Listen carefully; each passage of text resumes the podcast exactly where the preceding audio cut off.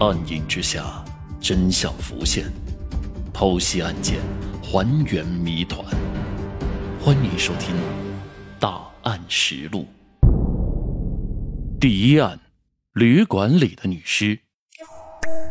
二零一一年九月十四号上午十一点，一名旅客拖着笨重的行李箱走进了鄂州的一家旅馆。疲惫的他没有心思去理会老板的热情。拿着钥匙就径直奔向了自己的房间，没想到刚一打开门，一股恶臭就扑面而来。一夜的奔波早已经耗尽了旅客的耐心，他脸上的疲惫瞬间被愤怒所代替。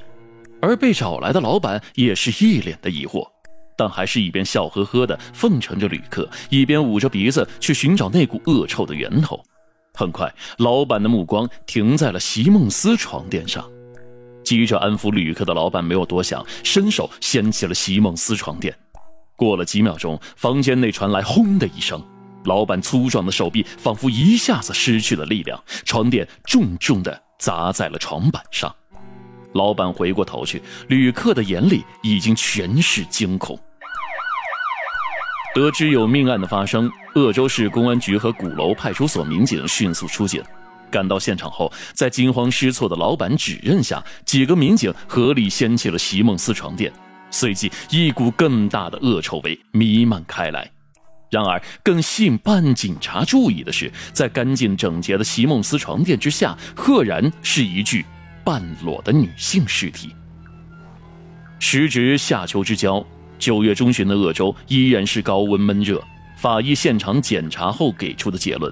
女子死亡的时间应该是在两三天前，连日的高温已经摧毁了女子生前的容颜。不过，民警在搜查死者遗物时，发现了一部被拆掉了电池和电话卡的手机，另外还有一张身份证。身份证上的信息显示，死者名叫刘佳一。经过调查，死者是武汉某大学的一名护理系学生，目前本应该在鄂州某医院实习。确定了死者的基本信息后，民警立刻对死者的手机进行了技术修复，并找到了死者生前的好友王娜。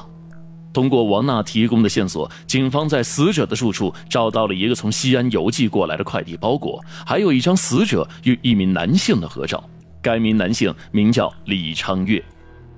经过多方线索综合分析，警方确定了李昌岳为重要的犯罪嫌疑人，决定迅速对他进行抓捕。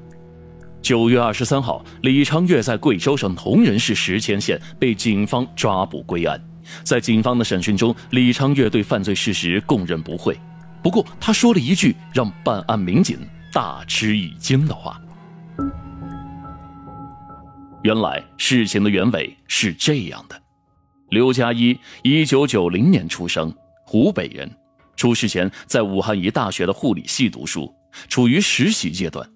二零一零年，刘佳一二十岁，和所有正值桃李之年的女孩一样，刘佳一拥有着靓丽的外表，活泼外向，身上有独特的青春气息，在校内很受欢迎，赢得了不少男同学的追求。二零一零年，正值互联网朝气蓬勃、野蛮生长的时期，厌倦了身边千篇一律、多少年来没有变过枯燥生活的少男少女们。都喜欢在互联网上冲浪，在网上寻找那份现实生活中缺少的新鲜与刺激。刘佳怡当然也不例外，她在网上认识了一名来自北京某大学的男生，名叫张翔。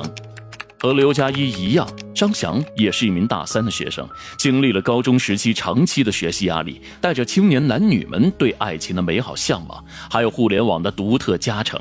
刘佳怡和张翔很快聊得火热，也顺理成章地谈起了恋爱。不过，异地恋终究是异地恋，青年男女虽然厌倦了身边千篇一律的生活，但对于充满陌生的大城市，心中终究还是有本能的抗拒。即使是男女朋友家乡，也不例外。在二零一零年的年底，即将毕业开始实习的刘佳一，就因为毕业后的就业问题和张翔发生了矛盾。张翔和刘佳一都不愿意离开自己习惯的城市，试图想让对方迁就自己。当然，两人互不相让，最后吵得不可开交。二零一零年十二月二十五号，这一天是圣诞节，刘佳一订了来北京的车票，和张翔线下见面。想在这个美好的节日解开自己和男朋友之间的矛盾，结果令人失望。即使是在圣诞节这一天，这对年轻的情侣也没能解开这个心结。张翔拼命地承诺着，向女孩许诺，如果他来到北京，自己有怎样怎样的山盟海誓。刘佳一也像她的男朋友一样，认真地承诺着，只是双方都不愿意退让一步。没有结果的争吵耗尽了年轻男女的耐心，刘佳一最终摔门而出，订了当天的车票，就打算回武汉。当然，只有站票了。当天晚上，刘佳一在车站的角落处回想着自己来时的满心欢喜，还有自己憧憬过无数次和张翔毕业后的美好生活，眼泪吧嗒吧嗒的流了下来。一个清纯靓丽的女孩在车厢的角落里潸然泪下。这样的场景很难不让人心生同情，当然也不难让一些社会阅历丰富的人找到趁虚而入的机会。就在火车路过郑州时，一个和刘佳一年纪相仿的小伙子坐到了他的身边，这个人就是李昌岳。清纯的女孩在偷偷的抹着眼泪，李昌岳看在眼里，躁动的荷尔蒙本能的驱使着他去搭讪。嗯，你是失恋了吗？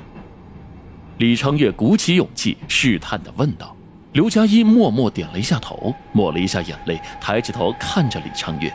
李昌岳看着眼前眼眶红肿、神情忧伤的女孩子，感觉自己的心仿佛猛地抽动了一下。刘佳一双眼闪烁泪光黑色眸子里有他从来没有见过的星辰。